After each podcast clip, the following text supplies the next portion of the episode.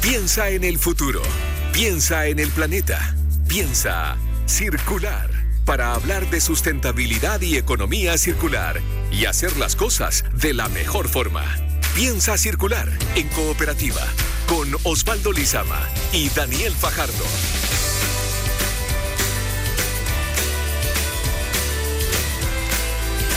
Muy buenos días, buen sábado para todos ustedes. Bienvenidos a este cuarto capítulo de Piensa Circular en Cooperativa. Los saluda Osvaldo Lizama y junto a mí un gran compañero de todos los sábados y además periodista especializado en economía sustentable, Daniel Fajardo. Daniel, ¿cómo estás? Bastante frío este sábado nos tocó, ¿cierto? Hola Osvaldo, así es, pero algo se ve de lluvia, eso es importante. Ansioso de comenzar este programa donde tendremos una entrevista nada menos que a la ministra del Medio Ambiente, Carolina Schmidt, por Vamos- reciclaje. Vamos a tener un premio muy importante que vamos a estar anunciando eso y más en este capítulo de Piensa Circular aquí en Cooperativa. Piensa circular en cooperativa es una presentación de Recicla tu teléfono con WOM y la iniciativa Un Mundo sin Residuos de Coca-Cola. En este capítulo de Piensa Circular hablamos sobre una iniciativa que busca evitar el desperdicio de los alimentos. Además, estaremos conversando con la ministra del Medio Ambiente, Carolina Schmidt, sobre el cambio que atraviesa la ley de reciclaje, algo recién salido del horno, Daniel. Y para terminar, en el Consejo Circular de esta semana te contamos qué hacer con las tapitas de botella que sobran en tu casa. Sustentabilidad, reciclaje y buenas prácticas. Piensa circular en cooperativa.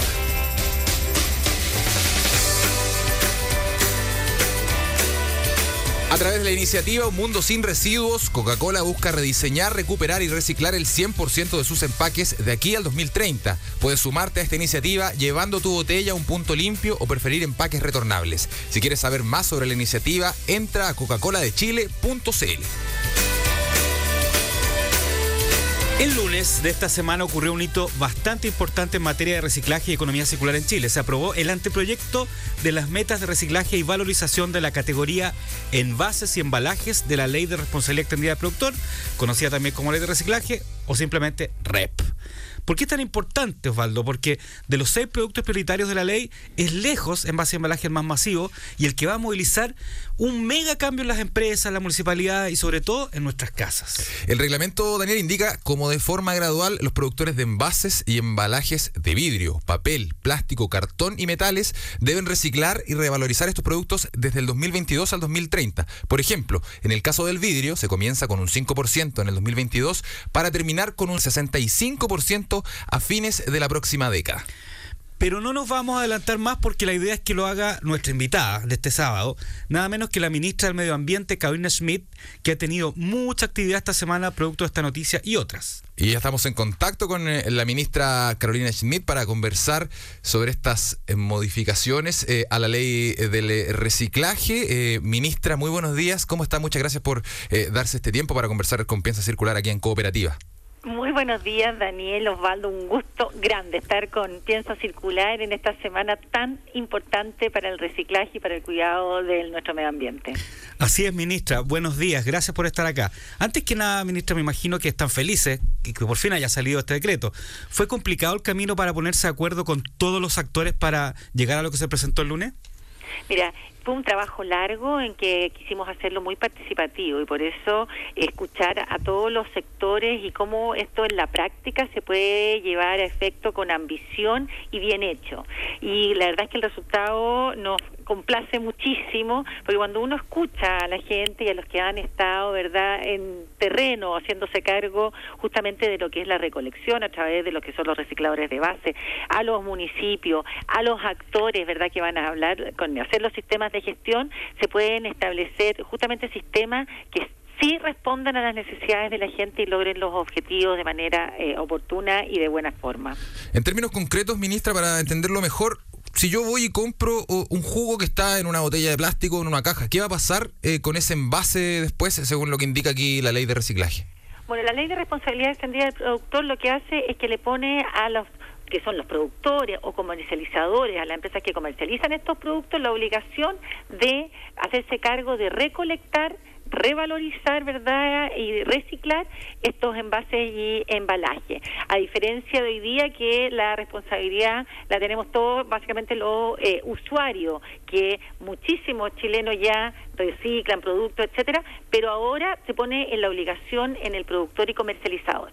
Y con un cambio muy grande, porque hoy día lo que estamos haciendo es un sistema en que los usuarios vamos, ¿verdad?, a estos puntos limpios, separamos en nuestras casas, vamos a los puntos limpios y a través de eso eh, reciclamos. En algunos municipios hay algún eh, retiro que se está en, de manera inicial haciendo en los hogares, pero muchas personas que reciclan sus eh, distintos envases y embalajes, después lo, cuando llega el camión de la basura me dicen, oiga, pero después me lo juntan todo en el camión de la basura, entonces todo el esfuerzo que yo hago por separar, después se pierde con esto. Y justamente el sistema que se desarrolla en base a la ley eh, REP, lo que hace es que establece un sistema de gestión que retira en domicilio los envases y embalaje que las personas reciclen y separan en domicilio para poder revalorizarlos posteriormente, lo que nos permite incrementar fuertemente las tasas de justamente reciclaje.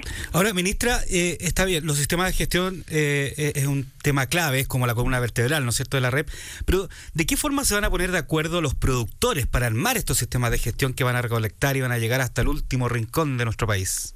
Bueno, hay varios temas distintos en que se pueden poner de acuerdo. El que estamos viendo está tomando mayor fuerza es un sistema en que se agrupan los distintos productores, ya sea por material, algunos estamos viendo que se agrupan más allá de un material, donde de verdad hay productores de consumo masivo que tienen muchos eh, envases y embalajes en todas las categorías, papeles y cartones, plástico, etcétera. Entonces se agrupan todos en una, digamos, consorcio, si quiere, y ese consorcio lo que hace es que mediante un acuerdo con los municipios o a través de una licitación establece un sistema en que va a recolectar a domicilio los distintos envases y embalajes que entrega la ciudadanía en su residuo, en su, en su basura, y ellos, ¿verdad?, al, ingresarlos a un sistema de reciclaje, establecen los, el conteo de los productos. Entonces ellos, a través del conteo que es en base a kilo, ¿cuántos kilos de vidrio puso el productor, date cuenta, Coca-Cola? Y, y después recolecta y tiene que tiene que encargarse él de justamente a través de este grupo de gestión de un consorcio en que se genera todo junto, ¿verdad? De generar el reciclaje de ese porcentaje que la ley le exige de sus productos. Ministra, en estos sistemas de gestión que plantea eh, la REP, eh, me imagino que es parte fundamental el trabajo que hacen las distintas municipalidades del país en términos de información a, la comunidad, en términos de, transporte de estos materiales. Eh, ¿Cuál es específicamente el trabajo que van a hacer las municipalidades y qué es lo que han podido ustedes conversar con ellos antes de implementar ya derechamente esta, esta nueva ley? Bueno, los municipios tienen un, rol fundamental porque ellos tienen hoy día la responsabilidad de la recolección de la basura. Y entonces este sistema de gestión que se crea por la ley eh, REP lo que hace es establecer en base a convenios con las municipalidades o a través de licitación que recolecten esta eh, basura y que se tiene que reciclar y ya no es basura, sino que se transforman en residuos, en insumos para producir otros productos. ¿Cómo participan las municipalidades? Han estado, ¿verdad?, trabajando en coordinación para la, establecer este, este programa inicial, ¿verdad?, que permite ir gradualmente aumentando porque hay municipios que están bastante avanzados, pero hay otros municipios que la verdad eh, tienen sistemas todavía muy básicos. Y para eso nosotros además hemos establecido un fondo de reciclaje en que hemos eh, hecho un concurso concursar a, la, a los distintos municipios por montos muy grandes, estamos hablando de 150 millones de pesos cada uno, que nos permita hacer, digamos, establecer sistemas de eh, recolección y separación en origen que sean los más eficientes para que nosotros podamos replicar en todas las regiones de nuestro país. Y municipios bastante avanzados presentaron su proyecto, como Puente Alto, por ejemplo, han ganado estos eh, fondos que nos permitirá insertar de mejor manera con la red la participación de los municipios. También es vital en esta red la participación ciudadana, la participación de las personas y uno de los principales problemas, eh, algo muy, muy cotidiano, ministra, tiene que ver con las bolsas de basura, con las bolsas plásticas, que finalmente es gran parte del plástico que termina en los basurales. Eh, ¿Ustedes como, como ministerio eh, pretenden entregar quizás alguna especie de instructivo para que la gente deje 100% de utilizar las bolsas de plástico por otra alternativa? Bueno, un avance muy importante que eh, se ha realizado en nuestro país y que impulsa y pone al país, a, Chile, en una categoría de privilegio mundial, fue haber eh, eliminado todas las bolsas plásticas del comercio. Chile fue un país pionero en eso. En una primera etapa se cuestionaba que se utilizaban muchas de estas bolsas, que son bolsas tipo camiseta, para hacer, ¿verdad?, de bolsas de residuos. La gente botaba la basura en estas bolsas. Sin embargo, estas bolsas son muy malas para hacer eso, porque la verdad es que por su forma, ¿verdad?, se, no son, digamos, no son buenos contenedores, se sale la basura, se rompen, eran muy delgaditas eh, muchas de eso, y no son biodegradables, y por lo tanto tenían muchos problemas para que usáramos en este, en, digamos, como, como contenedores de basura las bolsas que se entregaban en el comercio. Hoy día, ¿verdad?, al eliminarse todas esas bolsas del comercio, son las bolsas de basura las que se utilizan para justamente botar todos los residuos. Estas bolsas hoy día se están transformando en su gran mayoría en bolsas degradables, que lo que facilita justamente que sean contenedores y después, ¿verdad?, podamos hacer las depositarias de la basura. Y en la ley que nosotros estamos estableciendo el Plan Nacional para los, todo lo que son los, los residuos orgánicos, que constituyen más del 50% de la basura y que no están incluidos en la ley REP de envase y embalaje, porque esos son, digamos, los residuos de vidrio, de papel, de plástico, etcétera, sino que los residuos orgánicos que vengan en bolsas que sean de basura biodegradable, de manera que podamos hacer todo el proceso de recolección y de reconversión justamente con este tipo de bolsas. Hablando de sustentabilidad y economía, piensa circular en cooperativa. Estamos de vuelta ya en Piensa Circular y les adelantábamos al principio del programa que teníamos un eh, premio para ustedes, un libro llamado Chumbil, el llamado del mar de Felipe Monsalve, un ejemplar que tenemos eh, muy bonito aquí a propósito del eh, Día Mundial de los Océanos que se celebró la semana pasada, Daniel. Lo vamos a estar sorteando en Piensa Circular. ¿Cómo participar? Envíanos tu consejo sustentable vía Twitter con el hashtag Piensa Circular y la próxima semana vamos a estar regalando este hermoso libro Chumbil, el llamado del mar. Ministra, seguimos con la ministra Carolina Schmidt de Medio Ambiente. Ministra, del, dicho al hecho hay mucho trecho, ¿no es cierto? Entonces, independientemente de lo que, lo que tienen que hacer los productores, los sistemas de gestión, hay un tema en los hogares que es fundamental, que hablamos hace un rato atrás también. ¿Cuál va a ser la importancia de, educarnos en las casas, en los barrios, en los colegios, para lograr un cambio fundamental que a lo mejor, no sé, vaya más del 45% de los plásticos al 2030, eh, que vaya un poco más allá? No, nosotros creemos que podemos ir bastante más allá justamente si tenemos una buena política de educación eh, ambiental. Creemos que esto es fundamental y hemos visto cómo la ciudadanía cuando se le entregan herramientas realmente participa y produce un cambio de hábitos importantes, sobre todo impulsado por los por los niños, te diría yo, a la gente de los más jóvenes son mucho más cuidadosos con esto que lo que en general somos eh, los adultos. Por lo tanto, el foco eh, tiene que estar muy puesto en la educación eh, ambiental que nos permita avanzar con rapidez. Y eso es lo que estamos haciendo, impulsando un fuerte trabajo de educación ambiental que queremos ir coordinando con las etapas de implementación de la ley REP. Hoy día estamos trabajando fuertemente en los colegios, tenemos certificación ambiental muy importante en todos los establecimientos educacionales de nuestro país y ese trabajo se está impulsando con fuerza. Sin embargo, tenemos problemas porque cuando hacemos educación ambiental muchas veces para la eh, a nivel masivo, para el reciclaje eh, a nivel domiciliario, tenemos muchas quejas de personas que nos dicen, oye, pero yo hice todo lo que ustedes me dicen, separo, etcétera, y después viene el camión de la basura y me junta todo en la en la bolsa. Entonces se genera una eh, desincentivo muy eh, importante a reciclar. Y es por eso que hemos querido, verdad, impulsar con fuerza la ley REP, la aplicación de estos sistemas eh, de eh, recoger los residuos a nivel domiciliario separado en un sistema de gestión que garantice a las personas, verdad, que no se le van a juntar los residuos y que permita abarcar todo el país y eso es fundamental para fortalecer la educación ambiental no solamente en los niños, que son los grandes promotores, sino que también un cambio de hábito a los mayores que sabemos nos cuesta más. Ministra, otro de los efectos que se ha hablado de esta ley de reciclaje, aparte de un cambio cultural y educativo, también eh, eh, tiene que ver con el ecodiseño. Eh, cómo los productores están o van a empezar a diseñar sus productos de una forma diferente, cosa de que dure más, de que se pueda reciclar, de que sea más fácil de reciclar, de que se pueda aprovechar. ¿El, ministerio y el gobierno tiene algún plan al respecto con otras entidades, con las empresas, para cambiar ese ecodiseño, incluso también a nivel académico?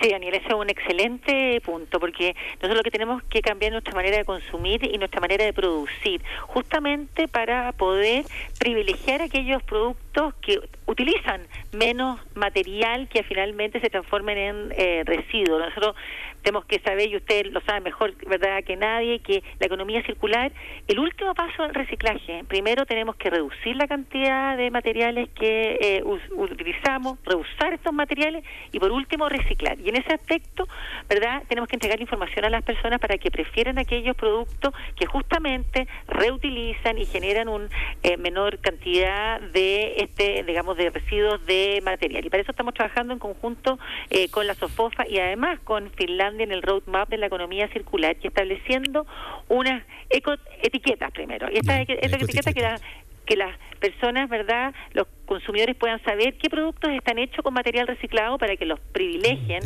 sobre aquellos que no están hechos con material reciclado. Dos, ¿verdad?, que establece además la facilidad que tienen esos productos para ser reciclados, porque hay distintos eh, productos que no tienen, es muy difícil poder eh, reciclarlos, hay otros que sean más fáciles, también se prefiere aquellos que se pueden reciclar eh, de mejor manera.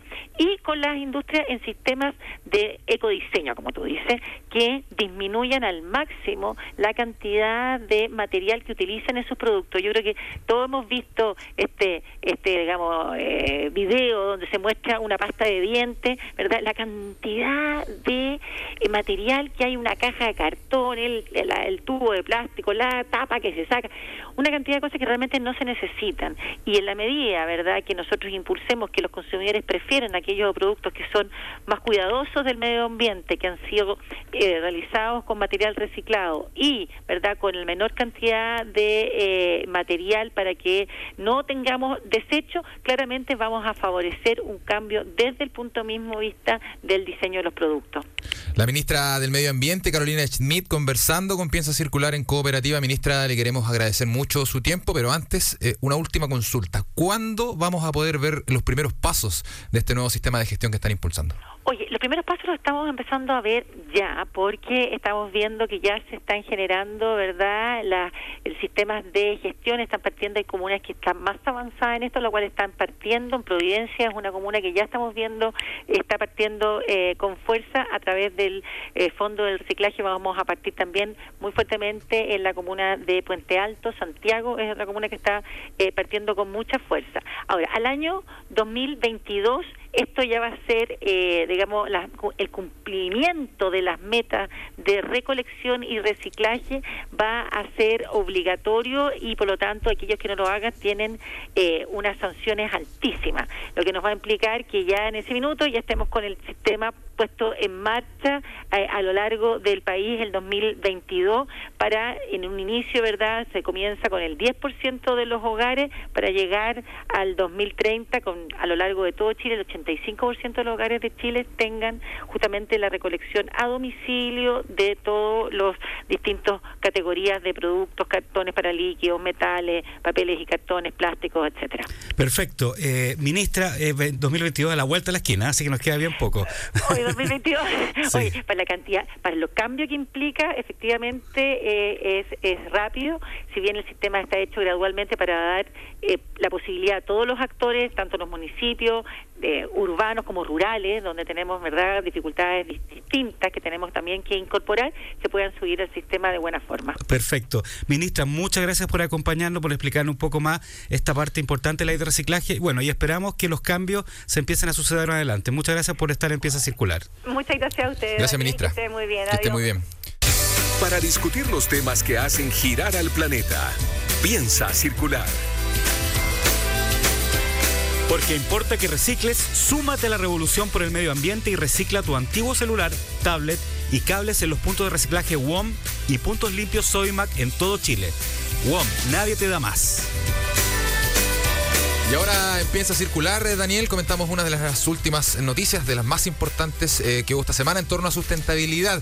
Porque actualmente, eh, todos lo sabemos, se estima que un tercio de los alimentos producidos a nivel mundial se pierden. Bueno, esa problemática la quiso atender la FAO y la multinacional OnLiver, que acaban de lanzar la campaña hashtag Salvemos la Comida, que busca visibilizar la problemática del desperdicio de alimentos durante su consumo y también post consumo. Dentro de su compromiso está reducir el desperdicio de alimentos y de envases a lo largo de toda la cadena de valor, desde la granja hasta la mesa del consumidor cuando uno ya eh, consume ese alimento. Así que una muy buena noticia impulsada por la FAO y la multinacional OnLiver.